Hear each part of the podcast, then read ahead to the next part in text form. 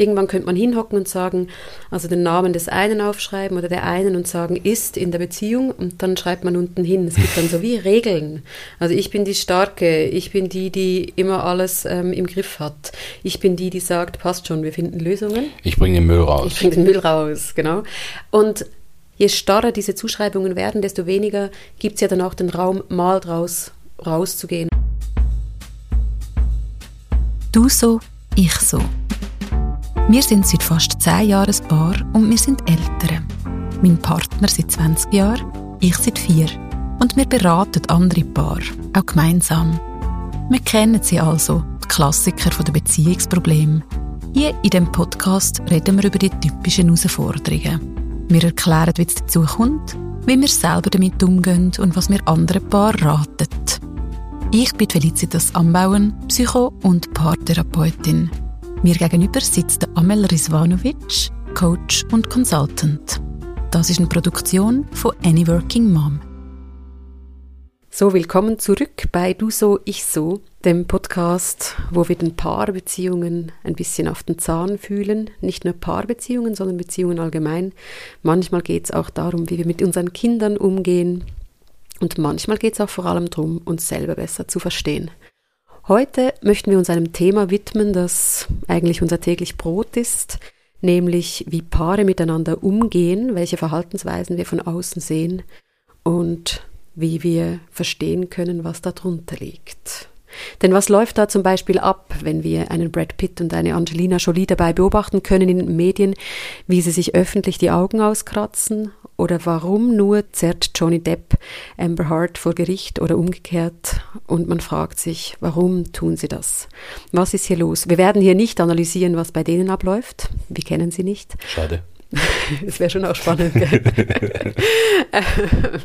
Vielleicht werden wir die eine oder andere Hypothese zwar anstellen, aber bei der Vorbereitung zum heutigen Podcast kamen uns gerade die beiden in den Sinn, ähm, weil das so offensichtlich ist, dass da ja wohl vielleicht einiges anders laufen könnte, beziehungsweise man nicht genau sieht, was drunter liegt.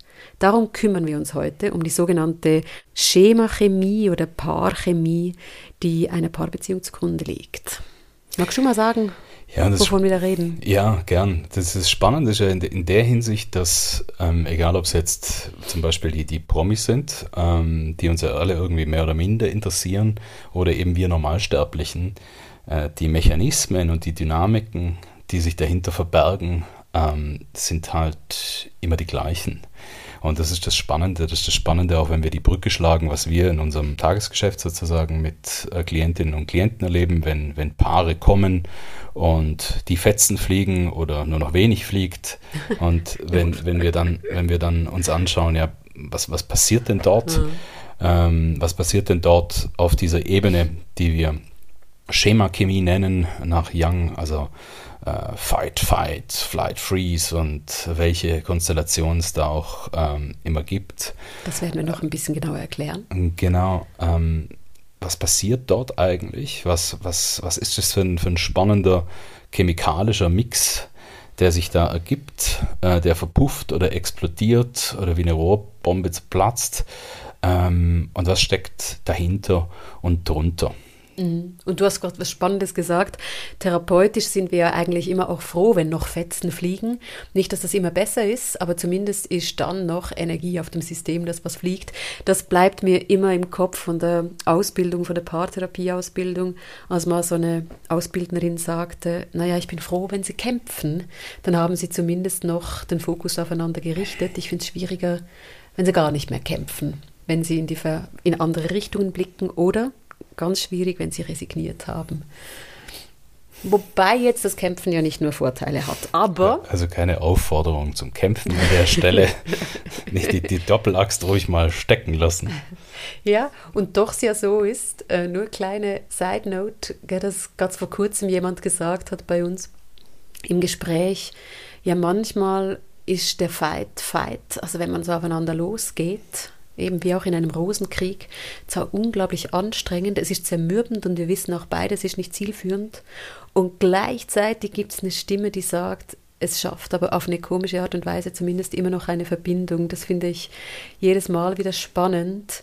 Ähm, zu sehen, dass hinter einem Streit und auch hier keine Werbung, sich jetzt die Augen auszukratzen, aber das zumindest heißt, man ist im Kontakt, man geht nochmal rein, bis hin zu Paaren, die sagen, wir sind da dann zwar im Boxkampf gefühlt, ich kriege zwar eins auf die Fresse, aber wir berühren uns damit zumindest. Das ist einfach auch interessant, wenn man hört, wieso hört ihr denn auf damit, dass einige sagen, weil es halt auch gewisse Vorteile hat. Also nochmal hier, keine Aufforderung zur häuslichen Gewalt, ist schon metaphorisch gemeint gewesen gerade. Ja. Was hier an der Stelle, um, um unsere heutige Sendung so ein bisschen zu skizzieren und einzurahmen, womit wir uns beschäftigen, sind die unterschiedlichen Dynamiken, die es gibt in, in Paarkonstellationen, was die Schemachemie anbelangt. Wir haben alle als Einzelpersonen äh, sogenannte Copings, also das heißt, das sind so Bewältigungsmöglichkeiten, mit denen wir, mit denen wir rausgehen und mit denen wir äh, zum Beispiel, wenn es zu Konflikten kommt, ähm, wenn wir, wenn wir es nicht schaffen, in diesem sogenannten Erwachsenen-Ich zu bleiben, dann, dann haben wir so, so gewisse ähm, Präferenzen, ähm, wie wir das bewältigen. Ähm, Fight, Flight, Freeze haben die meisten von euch ähm, schon mal gehört äh, werden wir nur kurz erläutern, was das, äh, was das heißt. Also das sind diese Bewältigungsstile oder man spricht auch von Coping-Mechanismen. Fight wäre eher eine aggressive Form, das heißt, das ist was Raumeinnehmenden, äh, Raumeinnehmendes, da gehe ich nach vorne, da, da werde ich verbal ähm, aggressiv, dominant sozusagen. Ähm, dann gibt es die zweite Version, das ist das Flight, das ist die Vermeidung, emotionale Vermeidung oder auch tatsächliche Vermeidung. Das heißt, ich nehme mich raus aus einem Konflikt, aber auch ganz grundsätzlich, ähm, was Emotionen anbelangt. Ähm, das heißt, ich flüchte vor ihnen, deswegen Flight oder nehme mich raus, kann aber auch Mauern bauen. Das heißt, auch so ein klassisches Beispiel dafür wäre auch dieses Intellektualisieren. Das heißt, dass ich so von der Metaebene immer schön drauf schaue und, und erzähle, was da irgendwie Heinrich Kleist dazu gewusst hat und Daniel Kahnemann. Mhm. Äh, aber eigentlich ist das, geht das völlig am Punkt vorbei, ähm, weil die Funktion dessen ist, dass ich, dass ich mich rausnehme aus dieser unangenehmen Situation, aus, dieser, aus diesen unangenehmen Emotionen, die mich überfordern. Und dann gibt es die letzte Variante, das wäre das Freeze. Ah, das ist die sogenannte Unterwerfung, Überanpassung psychologisch. Das heißt, dort bin ich ganz fest ähm, bei den Bedürfnissen von meinem Gegenüber und schaue vor allen Dingen, dass die Bindung, also ich mache eigentlich alles dafür, äh, beug so den Kopf nach unten und, und schaue, dass es meinem Gegenüber gut geht und, und bin weit weg von meinen Bedürfnissen. Das heißt, ich unterwerfe mich, ich opfer mich auf, in Anführungszeichen. Das werden so ganz grob skizziert, die drei Varianten. Die können sich auch vermischen, übrigens, falls ihr jetzt zugehört habt und sagt, hm, ich kann irgendwie mehr als eins von dem. Die können sich überlagen, vermischen, man kann abwechseln, man kann vom einen ins andere wechseln. Und du hast gerade gesagt, Bewältigung, Coping, das sind Verhaltensstrategien. Also wenn ihr euch das wirklich vorstellen wollt, das ist das, was man nach außen sehen kann. Also ist jemand eher vorwärtspreschend, aggressiv und eben aggressiv meint, das ist schon wichtig, dass du es gerade auch noch ähm, mal spezifizierst. Wir reden da auch von einem aggressiven Impuls psychologisch. Das kann auch sein, ich möchte am liebsten dem anderen gerade an die Gurgel springen und gehe da nach vorn und werde laut oder ich werde abwertend, werde beleidigend. Und gleichzeitig kann es sein, dass man im gleichen Streit drin dann eine Rückzugstendenz hat und anfängt zu mhm. intellektualisieren, weil man merkt, dass der Fight nicht funktioniert. Und es kann auch sein, dass man am Schluss, wenn man merkt, haut alles nicht hin, noch in eine Unterwerfung reingeht und sagt, nein, nein, alles, was du sagst, ist schon okay, komm, lass es uns jetzt gut sein, ähm, schwamm drüber. Also da kann man wechseln und Paare, das macht übrigens unsere Arbeit, finde ich so spannend, die sind da drin auch recht flexibel. Also es ist nicht so, dass dann eben jemand kommt und sagt, es gibt jetzt nur eine Variante und gut ist, aber man findet bei vielen Paaren vor allem, darauf gehen wir jetzt dann gleich ein, wenn es sich verhärtet und nicht mehr flexibel wird, so wie eine Haupt- so wie eine Autobahn, wenn man so will, die Straße, die am meisten befahren wird. Und auch mal zum Sagen, das ist nicht schlimm. Also wir wollen heute euch nicht hier jetzt ähm, einen Kleber auf die Stirn kleben, mit welches Problem habt denn ihr, sondern das Ziel von heute wäre zu verstehen vielleicht, wo steckt tatsächlich bei uns manchmal der Wurm drin, aber auch wie kommt das zustande, beziehungsweise was könnte man tun, um da wieder rauszukommen, weil das ist ja den, der Auftrag, den wir erhalten, wenn wir Paarcoachings oder Paartherapie machen, dass die sagen, hey, wir merken, wir stecken da fest. Also dieses Bild gefällt mir auch gut. Man steckt irgendwo mit dem Auto, mit den Rädern fest und gefühlt sind diese Muster, je mehr ich wieder aufs Gas trete oder was du, desto mehr fahre ich mich noch mehr in dieses Muster rein. Einige sagen auch, es ist ein bisschen wie Treibsand. Wenn ich mich bewegen will, sinkt es nur noch mehr ab. Und es ist auch sehr clever, dann irgendwann ähm, verstehen zu wollen, woher das kommt. Wobei das nicht heißt, dass man unbedingt in eine Therapie gehen muss, das ist eine Option, sondern vielleicht hilft ja genau schon so etwas wie heute zu verstehen, was läuft denn da, weil wenn wir es besser verstehen, dann ist es auch leichter, einen Schritt zurück zu machen und Abstand zu nehmen, weil das Gemeine ist, ihr werdet es nachher an den Beispielen sehen.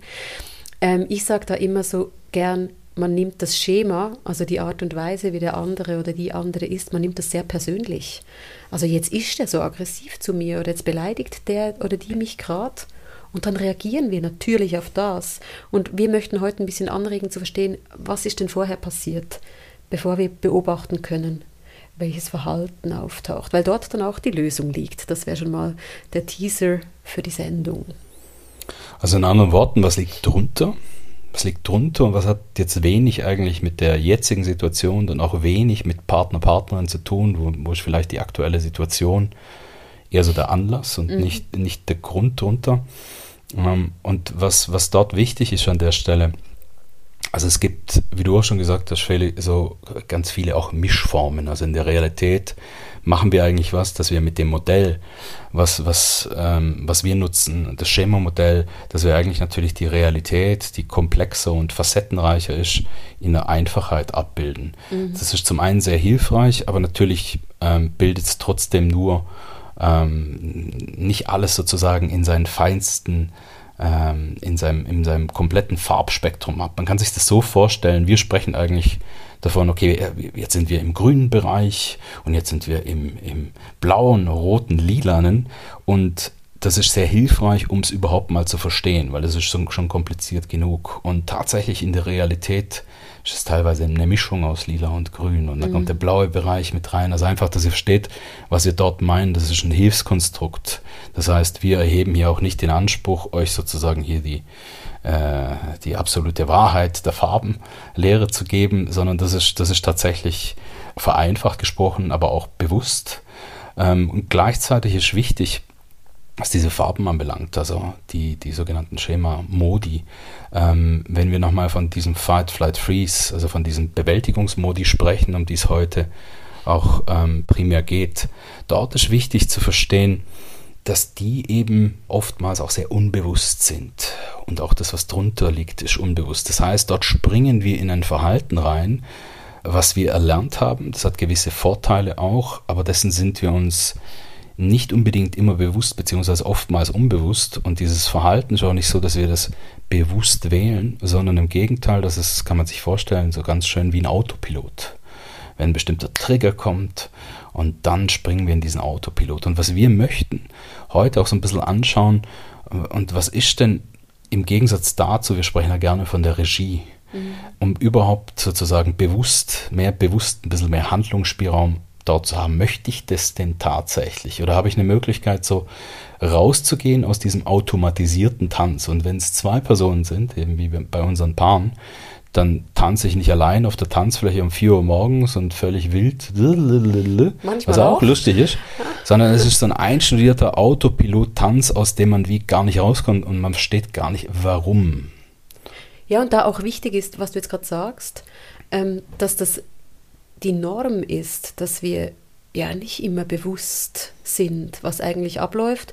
Und ich habe auch hier gerade das Gefühl, wie noch sagen zu wollen, es ist auch nicht das Ziel, dass wir ständig dann analysieren müssen, was läuft denn jetzt ab. Das wird mhm. irgendwann übrigens erstens streng und zweitens manchmal auch zu einer neuen Art von emotionaler Vermeidung, indem ich nämlich ständig analysiere, was bei mir abläuft, muss ich auch nicht wirklich fühlen, was gerade läuft, sondern ich kann mich übers Analysieren meiner Schema ähm, Struktur auch ganz schön ablenken vom Empfinden. Aber wieso sage ich das? Nicht, dass sie jetzt hört, oh nein, dann müssen wir immer alles analysieren oder alles muss bewusst werden, sondern jetzt geht es gerade nur, nur darum, dort, wo man immer wieder in die gleichen Sachen reinstolpert, besser zu verstehen, was denn passiert. Ich schlage vor, wir schauen uns das mal an Beispielen an. Ähm, was ist bei dir eigentlich die häufigste Konstellation, die du antriffst bei den Paaren, die du begleitest?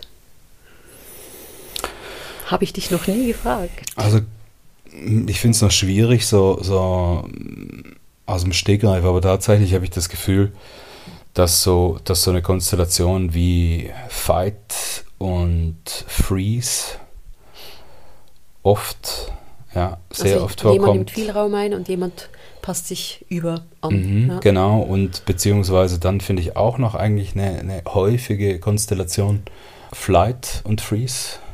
Also emotionale ja. Vermeidung und, und Unterwerfung. Ja. Und, und bei dir, was hast du so? Ja, ich, ich finde es so spannend. Ich dachte jetzt nur gerade, wenn du es sagst, weil ähm, es ist munter verteilt. Es ist tatsächlich nicht so einfach zu sagen. Wir, wir haben ja dann verschiedene Konstellationen und ich, wieso ich gerade gestockt habe, es ist vor allem die, die bei uns ja dann sind. Da, da, ist zumindest jemand hat ja schon erkannt, dass noch Veränderungswille da ist. Ähm, also weil du gerade sagtest, im besten Fall kommt man ja aus dem grünen Bereich raus, also ist auch dann nicht so erstarrt. Aber ich hätte auch gesagt Fight und Freeze, also jemand nimmt viel Raum ein und die andere Person überanpasst sich. Wobei es ja dann spannend ist, mal schauen, ob du das auch sagen würdest, oft meldet sich eher die Person an, ähm, die sich überanpasst bei Fight und Freeze? Also ich mache die Erfahrung, dass das fast immer so ist. Mhm. Was auch eine gewisse Logik hat. Also wenn wir vielleicht dort gerade ja, einsteigen. wir bleiben also, dort, genau. also Fight und Freeze wäre jetzt, was ist das für eine, für eine Konstellation? Das heißt, wir, wir haben eine Person, die, die mehr Raum einnimmt, die dominanter ist, die vorne weggeht und dann haben wir eine andere Person und insofern passt das natürlich ganz wunderbar zusammen. Also das sage ich tatsächlich auch nur halb ironisch. Ah, das ist so ein bisschen ähm, Schloss, Schlüsselschloss. Genau, also das, das ist insofern tatsächlich auch komplementär, weil es dazu eine andere Person gibt, ähm, die sich anpasst, die sich überanpasst, die auch im Grunde äh, bis zum gewissen Grade auch, auch ganz zufrieden damit ist, dass da eine, eine Person ist, die da vorne wegmarschiert, die in der ersten Reihe steht, die auch vielleicht entscheidet und die zieht und macht und tut. Das hat Vorteile, ne? Genau, und die Fight-Person ist dann eigentlich auch ganz happy, weil also es wird so gemacht, wie ich das will. Also so dieses Dominanzstreben und so dieses vorne wegmarschieren. Insofern ist das eine, eine ganz gute Passung auf, auf der einen Seite. Also wenn, wenn wir auch darüber reden, was haben denn so Passungen für Vorteile, ist es auch wichtig zu verstehen, es haben alle Passungen Vorteile, sonst könnten die gar nicht miteinander funktionieren. Also es ist tatsächlich überall so, dass es, dass es auch Vorteile gibt und Reize, die sind nicht immer äh, gleich toll und gleich gesund, aber tatsächlich gibt es auch Benefits dort. Das, was schwierig ist, und da kommen wir nachher noch drauf, das, was immer schwierig ist, wenn sozusagen aus diesen Rollen, die wir einnehmen, also in, in, insofern wären jetzt beispielsweise dort ja die Rollen Fight und Freeze das Problematische sind nicht die Rollen, das Problematische ist immer dann, wenn die Rollen ganz starr sind, ja, ganz unbeweglich. Das ist eigentlich eine wichtige Botschaft an der Stelle. Das heißt, es geht nicht darum zu sagen, ah, Fight und Freeze, das ist ja so oldschool und ganz katastrophal. Nein, nein, es, es, ist, es ist überhaupt, es geht nicht darum, das irgendwie pauschal zu verurteilen und zu sagen, das ist ganz schlimm, sondern eigentlich ist das auch tatsächlich normal, dass wir auch so gewisse Bewältigungsmodi haben. Die spannende Frage ist, wie viel grünen Bereich haben wir, wie viel Bewegungsmöglichkeiten, wie viel Spielraum dort. Mhm. Aber eben, wenn wir jetzt bei, bei dieser Konstellation mal ansetzen, das heißt, wir haben Fighter und Freezer. Und die waren noch, wieso kommt, kommt der Freezer in die Therapie? Genau, und dort ist, dort ist eine, eine Erklärungsmöglichkeit, dass das natürlich aus dem Freeze raus, also ich passe mich an, ich mache und vielleicht, jetzt gehen wir mal davon aus, dass diese Konstellation irgendwann so ist, dass man sagt, ja, pff, ah, es, es, ist, es ist so starr geworden. Also es gibt bestimmte Elemente, wo ich sage, ja, das fand ich schon toll. Und sie war, ah, am Anfang hat mich das wahnsinnig angezogen und wie sie dann so entschieden hat und dieser Enthusiasmus und vorneweg marschiert ist. Und jetzt merke ich nach 58 Jahren Ehe, hey, oh, das ist auch irgendwie super nervig. Ich habe hab das Gefühl, ich habe ich darf gar keinen Raum einnehmen. Sie mhm. entscheidet immer alles und ich kann es nie recht machen. Ich überspitze es jetzt an der Stelle so ein bisschen. Und dann sagt, sagt die, die Freeze-Person, ja, okay, dann ähm, probiere ich mal und tut sich aber natürlich selber schwer, aus diesem Freeze raus Raum einzunehmen, weil, das hat sie ganz fest gelernt, äh, Raum einnehmen ist also schwierig. Und schlecht. Macht und man nicht. schlecht. Deswegen, ich unterwerfe mich doch lieber. Also dann haben mich auch alle lieb. Dann, Dann bin ich gut. doch auch so fürsorglich und nächstenliebend. Das Und- ist ja etwas, was man will. Und das Problem an dieser Geschichte ist natürlich, es passiert gar nichts, es ändert sich gar nicht. Weil Fighter sagt, ja, das ist gut, da muss man nämlich richtig anklopfen, dass sich dort wirklich was verschiebt und ändert. Und dann ist zum Beispiel ein Coaching oder eine Therapie eine eigentlich ganz, ganz interessante Möglichkeit, um zu sagen, also sozusagen, um einen Hebel von außen zu nutzen und zu sagen, hey, hilf mir, ich komme da nicht hin. Ja, weil ich gerade dachte, ähm, es ist natürlich wie eine erste, ein erstes kleines Aufbäumen gegen die Struktur, ist sich jemanden reinholen. Und mir hat ähm, auch im Verlaufe, ähm, ich war das letzte halbe Jahr sehr beschäftigt damit, ein Buch zu schreiben und habe mich ganz tief eingegraben in diese Thematik. Und mir ist auch so aufgefallen, wie, wie als Therapeutin oder als Coach wir vor allem auch die Rolle kriegen, also die wird uns auch als Auftrag mitgegeben, wir sollen helfen, eben diese, m- möchte so schnell ergänzen, du hast vorhin gesagt, wir wollen ja auch nicht Gleichheit, also das Ziel ist nicht, beide müssen genau gleich funktionieren und dann ist die Beziehung gut, also so immer in der Mitte sein, sondern Also das ist völlig illusorisch. das wäre auch komplett langweilig übrigens. Ja. Also, äh, sondern es geht darum, dass das sozusagen diese Kippschaukel, und das ist wirklich wie wenn man bei dieser Kippschaukel ist und jemand sitzt unten mit 100, 100 Kilo und oben sitzt jemand mit 20 Kilo und das ist dann die Erstarrung. Du Schaust du mich? Du schaust mich gerade so an. 100, 100 Du Kilo und reichen nicht. Kind, genau. Ähm, der Amel sitzt unten, unser Kind sitzt oben und nichts geht mehr, nicht wahr? nee, ich muss schnell weg vom Bild, aber es ist ein lustiges Bild. Ähm, das Ziel ist, ja, jetzt komme ich rein ins Bild. Meine Aufgabe wäre, bei unserem Kind auf der Seite hinzustehen als Therapeutin und so ein bisschen runterzuziehen, damit es eine Bewegung gibt. Aber äh, der Vergleich hinkt. Wenn ich da noch ergänzen darf, und zwar oftmals ist es aber nicht so, dass, dass wir reingeholt werden in dem Augenblick, äh, Freezer sagt, hey, ich, ich schaff's nicht mehr allein, das gibt's schon auch, aber oft ist eher so, dass sich die Dynamik verändert. Irgendwann sagt äh, Freeze-Person versucht und macht und tut und dann auf einmal äh, ist auf einmal ganz viel Fight, Fight, weil Freeze-Person merkt irgendwann, ja, ich erreiche den oder die da oben gar nicht, wenn ich so ganz sanft ein bisschen Raum einnehme und dann auf einmal verändert sich die Da- Dynamik und auf einmal wird auch aus dem wunderschönen, friedlichen, da war die Welt noch in Ordnung, Fight Freeze, ein Fight Fight. Also vielleicht nicht sozusagen ständig, aber es kommt viel, viel mehr dort und dann irgendwann kommen die und sagen, hey, äh, wir merken, da hat sich eine krasse Verschiebung der Dynamik ergeben. Sind Sie jetzt schon in der Beratung? Ja, Ja, eben, weil ich genau, wollte gerade sagen, genau, ich, ich habe gerade den genau. Faden verloren, weil das ist etwas, was oft nicht passiert vor der Beratung, weil das eben, wir sind da, um diese, ja, ja, okay. Mhm. Und dann kann es auch in dieses Fight-Fight kippen und dort dann spannend ist, ähm, ja, das natürlich komplett wie die Regeln der ganzen Beziehung über den Haufen wirft. Ähm, die Person, die vorher den Raum hatte, sagt, hey, was ist denn jetzt los? Und die andere Person, die sich immer überangepasst hat, ist übrigens auch noch spannend, die sagen oft, ja, ja, ich habe jetzt irgendwie ein Ventil gefunden zum Fight, aber ich bin so, so komplett unkontrolliert in dem Fight. Das hat- immer, das meine ich sehr liebevoll, auch manchmal eine humoristische Komponente, dass die dann kommen und sagen, jetzt, das- ich habe da gerade was gemacht. Also ja, mit einmal drüber schlafen, denke ich mir, das war vielleicht doch ein bisschen zu viel.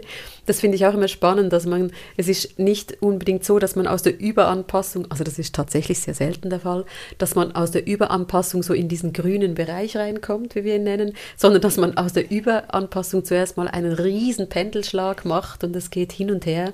Und das ist mitunter dann auch streng. Also wir reden da dann auch vom ähm, Wachstumsschmerz und dem Veränderungsschmerz, der passiert, wenn man eine Struktur aufbricht.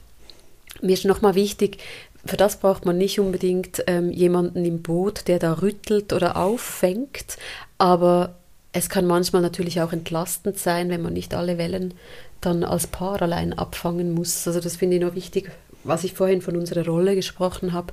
Unsere Rolle ist ja auch, dass sie gewisse Dinge an uns dann delegieren dürfen, dass wir die so ein bisschen ähm, anleiten. Weil dieser Proze Prozess, ich habe ganz oft das Boot dann auf dem See und dann plötzlich kommen einfach riesige Wellen und für beide so unvorbereitet und eben der, der vorher viel Raum eingenommen hat, der Fighter, ähm, der ja dann auch ambivalente Gefühle hat. Einerseits, du hast vorhin angetönt, so, hey, was ist denn jetzt los?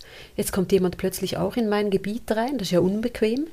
Und gleichzeitig im besten Fall kann das natürlich eine ganz ähm, positive und erotisierende Wirkung auch haben aufs ganze Paar, weil, weil plötzlich wieder Facetten auftauchen, die man mittlerweile vermisst hat. Das ist auch sehr spannend, dass Paare dann oft sagen, also das, was, was ich am Anfang spannend fand am Gegenüber, ist dann ganz oft auch das, was irgendwann dazu führt, dass man in Therapie geht. Also dieses, sie war so initiativ und sie ist immer vorne weggeprescht. Ach, das war so toll. Zu immer sagt sie, was lang geht, das kackt mich an. Und wenn man dann sozusagen merkt, das ist jetzt sehr so psychologisch, dass man ja eigentlich im anderen oder der anderen oft auch das sehr attraktiv findet, was man selber nicht so den Zugang dazu hat.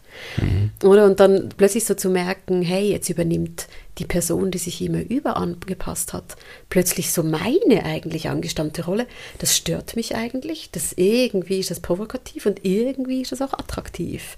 Und das ist dann dort, wo es ja spannend wird. Also jetzt sind wir beim, wieso lohnt es sich, diese Rollen auch aufzubrechen, weil vielleicht hat jemand vor euch jetzt auch gesagt, oh Gott, das hört sich ja unglaublich anstrengend an, wo soll denn da der Benefit sein? Und der Benefit ist, im besten Fall vereint man ja irgendwann diese Anteile auch innerhalb der eigenen Person und muss sie nicht so krass verteilen. das würde ich eh, eh, eh so was Schönes. Also, oh Gott, hört sich das anstrengend dann. Ja, es ist schon anstrengend. Ja, es ist anstrengend. Aber es ist anstrengend auf eine andere Art und Weise, weil wir ganz ehrlich sind. Also, so anstrengend, das ist ja sowieso bei Zeiten. Ja. Äh, tatsächlich nur auf eine andere Art und Weise. Ich hatte dort, äh, ich habe gerade ein, ein, ein Pärchen im Kopf, die bei mir in der Begleitung waren und die dann ähm, Gerade in der Konstellation, ähm, zum Beispiel in der Pandemie, ist es ganz schwierig geworden. Mhm. Also dort war sie es, die tatsächlich so diese, diese Fight, diese dominante Rolle eingenommen hat und er war, er war so, also auch sehr stabil, gell? also in diesem, in diesem sehr ähm, ja, überangepassten und, und das, die haben sich in ihren Rollen dort gefunden, aber die haben gemerkt, wie starr das wurde, weil sie irgendwann gerade in der Pandemie wurde es schwierig, also die, die Unvorhersehbarkeiten zum Beispiel. Mhm. Also die Schulen haben geschlossen und heute ist es offen, morgen nicht, Kita und so weiter. Und sie ist damit viel weniger gut klargekommen als er. Das hat sie sehr verunsichert. Es hat sie ja. extrem verunsichert und das ist ja auch, auch durchaus legitim. Aber jetzt passiert eigentlich was Spannendes, nämlich in dem Augenblick kam dann die Frage auf, also die Rollen, die die beiden hatten vorher in der Beziehung, die waren sehr zementiert. Das heißt also, sie war die Mutige, sie war die, die immer eine Antwort hatte, sie war die, die nach vorne geprescht hat und mit dem Optimismus und mit ihrem mhm. Enthusiasmus. Mhm. Und er war, also jetzt überspitze ich so ein bisschen, derjenige, der dann, der dann ihrem Lied gefolgt ist. Und das heißt, in der Beziehung, in ihrer Beziehung, also Beziehungen sind ja auch immer Geschichten, gell? das sind Narrative, die wir uns sehen. Also sie war mhm. die, die sozusagen die Starke, wenn man so will. Und das ist nicht ein Problem per se, sondern das ist auch eine Ressource. Das Problem war in dem Augenblick, wo sie eigentlich eben nicht mehr stark war, sondern verunsichert war. Mhm. Und dort wurde es spannend. Das heißt, die kamen dann, und das war eigentlich was ganz Schönes, was bei den beiden passiert ist, so, so stellvertretend für diese Beweglichkeit, von der wir sprechen. Und dann ging es für die beiden darum, diesen Spielraum, diesen Raum, ein bisschen diese Beweglichkeit zu öffnen. Das heißt, dass sie sich erlaubt hat, also auch so diese, ähm, diese Schwäche und diese Verunsicherung auch zu zeigen und sich in, in gewisser Weise, also auch in dem Sinne die Rollen so ein bisschen getauscht wurden. Mhm. Ja, und zwar nicht generell, sondern was das anbelangt und ihm auch zum Beispiel, also dass er sich auch getraut hat, also, dass sie ihn eingeladen hat, mhm. diese, diese Rolle einzunehmen. Und für ihn war das viel, viel leichter, weil er zum Beispiel von Berufswegen, das war spannend, er ist Arzt und er kennt das. Also, er kennt so dieses, ja, wir sind sowieso nicht hundertprozentig sicher, also so unabhängig von der Pandemie, äh, diese Diagnose, wir nähern uns dem und wir müssen mit so einer gewissen Restverunsicherung leben. Das heißt, es ist sein täglich Brot und auch so, wie er gestrickt ist. Und dann ist was ganz Faszinierendes passiert dass dort natürlich genau dieser Spielraum, also um es ein bisschen weniger abstrakt zu gestalten, von dem wir immer sprechen, dass wir sagen, und dann haben die sich bewegt. Und es war für sie eine Riesenentlastung, weil sie musste nicht künstlich was tragen, wo sie gemerkt hat, hey, ich kann das gar nicht, ich bin so verunsichert. Und er durfte auf einmal eine Rolle einnehmen, also seine, seine Rolle wurde auf einmal vielfältiger. Das war die Kippschaukel, also das war jetzt genau dieses, da war es jetzt in dem Fall die Pandemie, die sozusagen an dem gedrückt hat, dass man eingeladen wurde, was zu verändern, weil das, was du gerade sagst, finde ich nur wichtig, das Gemeine an diesen Rollen ist, dass man irgendwann diese Narrative, irgendwann könnte man hinhocken und sagen, also den Namen des einen aufschreiben oder der einen und sagen, ist in der Beziehung und dann schreibt man unten hin. Es gibt dann so wie Regeln. Also ich bin die Starke, ich bin die, die immer alles ähm, im Griff hat. Ich bin die, die sagt, passt schon, wir finden Lösungen. Ich bringe den Müll raus. Ich bringe den Müll raus, genau. Und das dort drin, irgendwann, das ist auch so richtig halt eine fiese Entwicklung. Je starrer diese Zuschreibungen werden, desto weniger gibt es ja dann auch den Raum, mal draus rauszugehen. Also, dass auch sie sich selbst, das finde ich noch wichtig, aber du hast angetönt, auch gar nicht mehr erlaubt hat, innerhalb dieser Beziehung dann vielleicht Bedürftigkeit oder Ängstlichkeit zu zeigen, weil das stand nicht auf ihrem Zettel drauf. Und er, selbst wenn er sieht, dass sie gerade bedürftig oder ängstlich ist, und jetzt kommt noch was Spannendes, vielleicht sogar aus Rücksicht auf sie und ihre mhm. Rolle, nicht ihr zu Hilfe eilt, weil wenn man diese Rolle zugeteilt hat von der Starken, die Frau mit der Rüstung, die vorne wegprescht, dann kann das sehr entblößend und beschämend sein, wenn ich komme und sage, komm, ich trag dich. Und das finde ich auch noch wichtig zu hören, also weil manchmal kommen ja dann auch die Leute zu uns und sagen, und der sieht doch, dass mir gerade so schlecht geht. Mhm. Wieso kommt der denn nicht? Der lässt mich wieder im Stich wieder muss ich alles alleine machen und, und er jetzt in deinem Beispiel würde sagen, ich habe es doch gesehen, aber ich wollte sie nicht entblößen. Und das sind so Situationen in der Therapie, die sind unglaublich berührend, wenn die beiden merken, weil jetzt schauen wir mal hinter die Rüstung. Was, und übrigens ist das das, was wir in der Therapie und Beratung machen. Wir schauen dahinter, in der Schematherapie spricht man dann von den inneren Kindanteilen, aber man kann auch sagen Gefühle und Bedürfnisse, die alten Geschichten, die Körperempfindungen, die Impulse. Und da würde das eher Verletzte kindliche Sein von ihr, die sagt, bitte trag mich jetzt oder halt mich, ich fühle mich gerade ganz allein. Und wenn die merken, ah, jetzt ist es erlaubt und manchmal braucht es dann halt einen Rahmen wie bei uns, dass man da überhaupt diesen Raum schafft, dann findet wieder echte Annäherung statt, weil die Annäherung findet eben nicht über diese starren Rollen, Panzer, Muster, Masken statt, die man sich anzieht, sondern findet statt, dass man wie eins dahinter blickt und zu den Gefühlen und Bedürfnissen, weil bei ihr, ich kenne das Paar ja nicht, also ich weiß gerade nur, was du erzählst, ähm, sagst du ja sowas wie, in dem Moment brauchte sie auch Unterstützung und Bindung und sie brauchte auch Wertschätzung, dass, dass er kommen darf und sagt, ich sehe dich, ich bin für dich da, ich halte dich. Und er aus seiner Überanpassung das natürlich eigentlich sehr gut kann, weil der war jetzt schon die ganze Zeit wahrscheinlich immer am Ablesen, was braucht sie. Aber aufgrund von der Rüstung, die sie trägt, was braucht sie? Und jetzt geht es darum, was braucht auch das innere Kind. Und ich finde es aber sehr schön, weil du beschreibst ja, das ist dann gar nicht selbstverständlich, dass sie das auch zulassen kann. Also das ist sehr cool. Gerne darfst du weiter dann noch beschreiben, wie das ging. Also aus meiner Erfahrung mit Paaren, die diese Konstellation haben, ist dort auch oft der Moment, wo es komplett zumacht. Das ist aber dann ungünstig für die Entwicklung. Wo jetzt sie in deinem Beispiel sagen würde, diese Blöße erlaube ich mir nicht in der Beziehung. Und wenn ich mir die erlaube, dann verliere ich komplett mein Gesicht. Und wenn es blöd läuft, macht es da schwupp. Und dann erstarrt es komplett. Und das, was du gerade erzählst, das ist, das ist das goldene Entwicklungsfenster, das die dann nutzen konnten, um sich gegenseitig diese Räuberleiter zu bieten, weil gell, gleichzeitig auch er dadurch endlich Raum einnehmen durfte, aber eigentlich in seinem Muster drinbleiben von ich nehme Raum ein auch für dich und uns. Er musste nicht komplett egoistisch werden, im Sinn von jetzt bin ich mal dran, weil das passiert dann manchmal auch in dieser Konstellation. Jetzt hast du 20 oder 58 Jahre, jetzt komme ich. Das macht meistens dann einen ordentlichen Knall, sondern dort, das hört sich nach einer sehr fürsorglichen Rollen, also Umkehr nicht ganz, aber Verteilung an. Das, das ist mega schön. Ja, das, das, das war ein ganz also runder, spezieller Prozess, aber es war ein Prozess. Das heißt, das, das ist nicht einfach in einer fünf Minuten Pause passiert, mhm. sondern das ist was, was Zeit gebraucht hat. Und der Vorteil dort war tatsächlich, also ähm, die, die beiden haben es dann geschafft, tatsächlich diesen Leidensdruck, der ja bestand, also in erster mhm. Linie bei ihr, umzumünzen in was Konstruktives. Also das ist, das ist nicht automatisch. Die Leute haben praktisch immer einen Leidensdruck, wenn sie zu uns kommen, ja. sonst würden sie nicht kommen. Und dann ist aber das Spannende, was passiert dort. Also der Leidensdruck macht ja auch eine, eine gewisse Energie. Und im besten Fall ist es so, dass, dass diese Energie, dass man die gemeinsam ummünzen kann in diese Art von Entwicklung. Noch ein Gedanken zu dem, was du gerade gesagt hast, was die, was die verschiedenen Seiten anbelangt, die wir haben. Ja, diese Gefühle und Bedürfnisse. Wir, wir Menschen sind ja vielschichtige Tiere.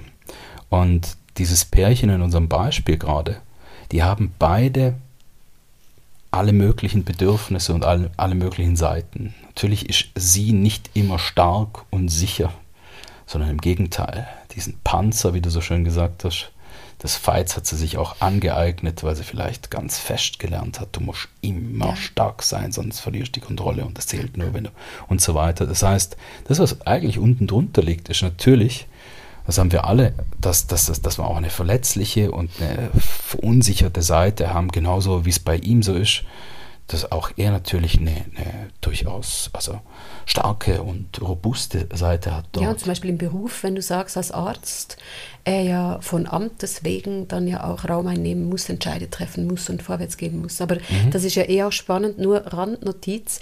Diese Rollen sind ganz oft anders verteilt im Kontext der Arbeit, wie, also ganz anders ist wahrscheinlich zu krass. Aber es kann jemand kommen und sagen, bei der Arbeit schaffe ich es gut, Raum einzunehmen und in der Beziehung fällt es mir ganz schwer. Da über anpasse ich mich. Ähm, und von dem her, der hat ja durch, ich finde es ganz, ganz ein spannendes Beispiel, weil der ist ja auf Krisen geschult und dann ähm, schnell zu reagieren und jetzt hat man wenig Zeit und jetzt muss ich eine Lösung finden. Und der konnte da ins, wahrscheinlich leichter in so einen Notfall-Emergency-Modus wechseln bei Corona, wo sie, ich kenne mhm. sie nicht, aber vielleicht zwar die einfach langsamer war. Die hatten auch unterschiedliche Tempi. Das finde ich übrigens auch was sehr Spannendes, dass wir ja auch mit einbeziehen mhm. dann oft, dass einfach die Tempi unterschiedlich sind. Es gibt ähm, Leute, die dann ganz schnell wechseln können oder auch im Kopf ganz schnell sind und schon bei der Lösung. Und jemand anderer steckt noch irgendwie an einem anderen Ort fest. Und das hat denen jetzt aber dann sehr geholfen.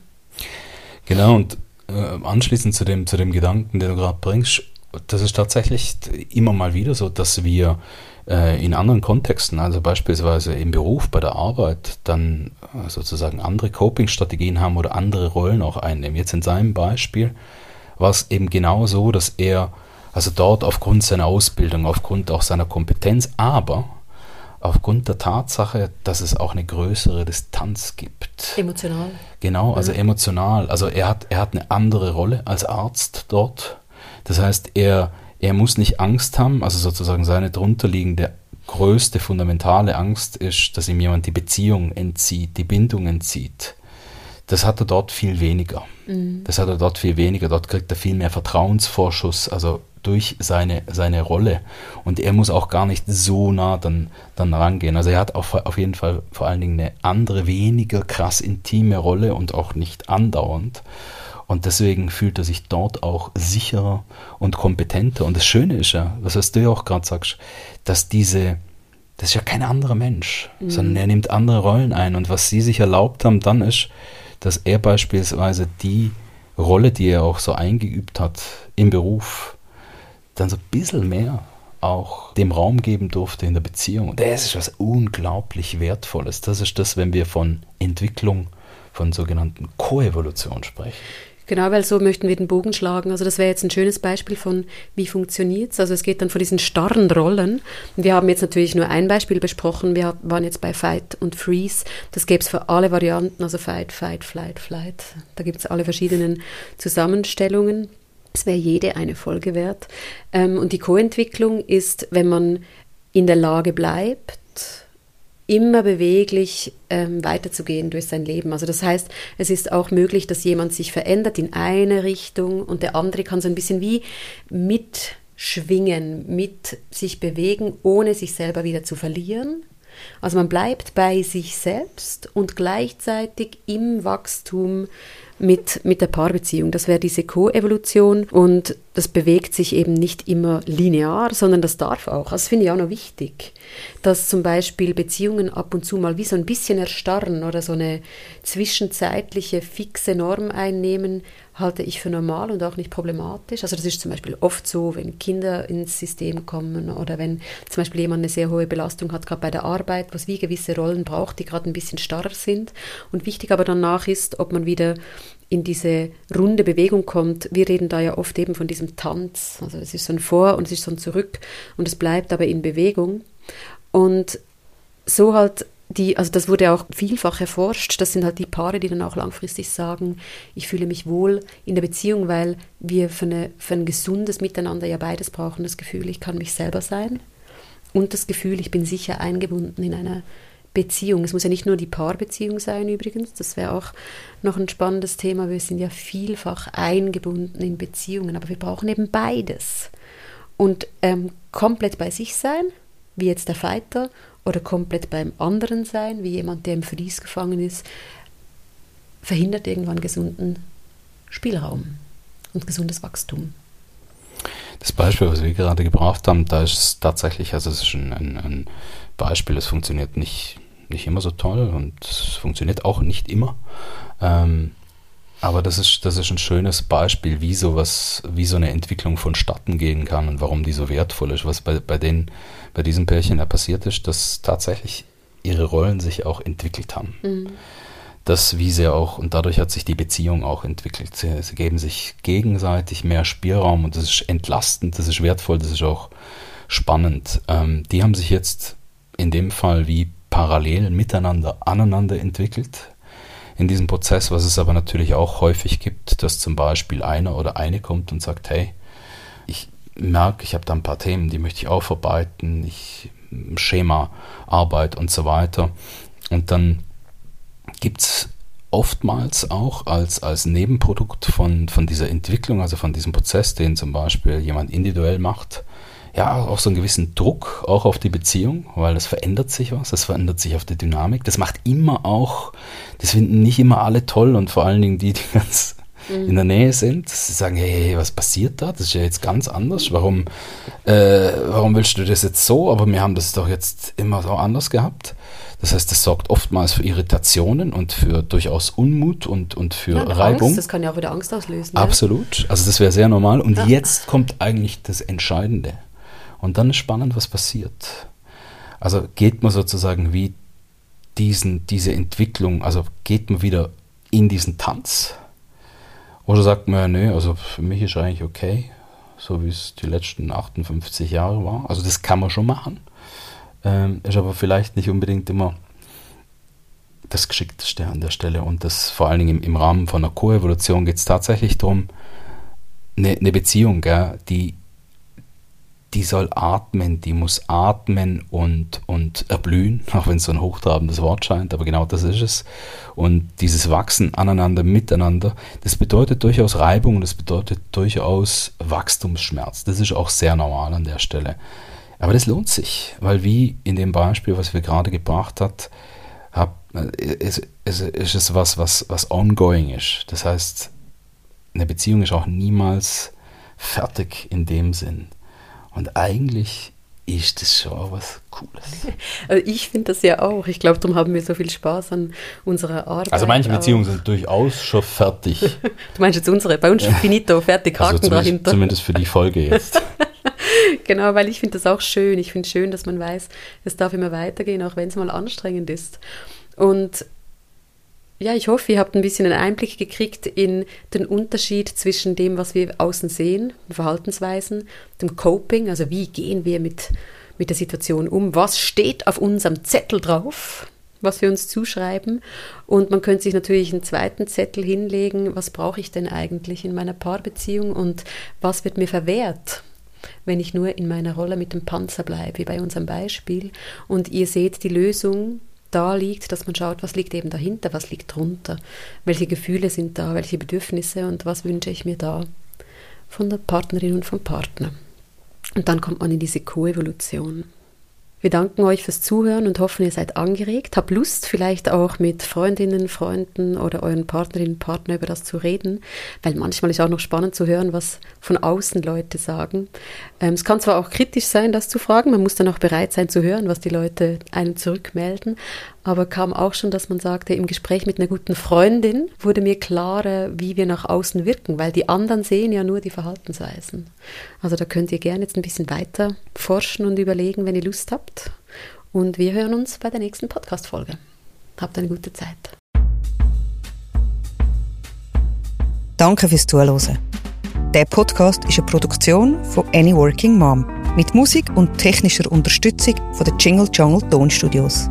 Ihr findet uns auf www.anyworkingmom.com, auf Instagram, auf Facebook und Pinterest. Und unser Mal Ehrlich Podcast gibt es auf allen Podcast-Plattformen.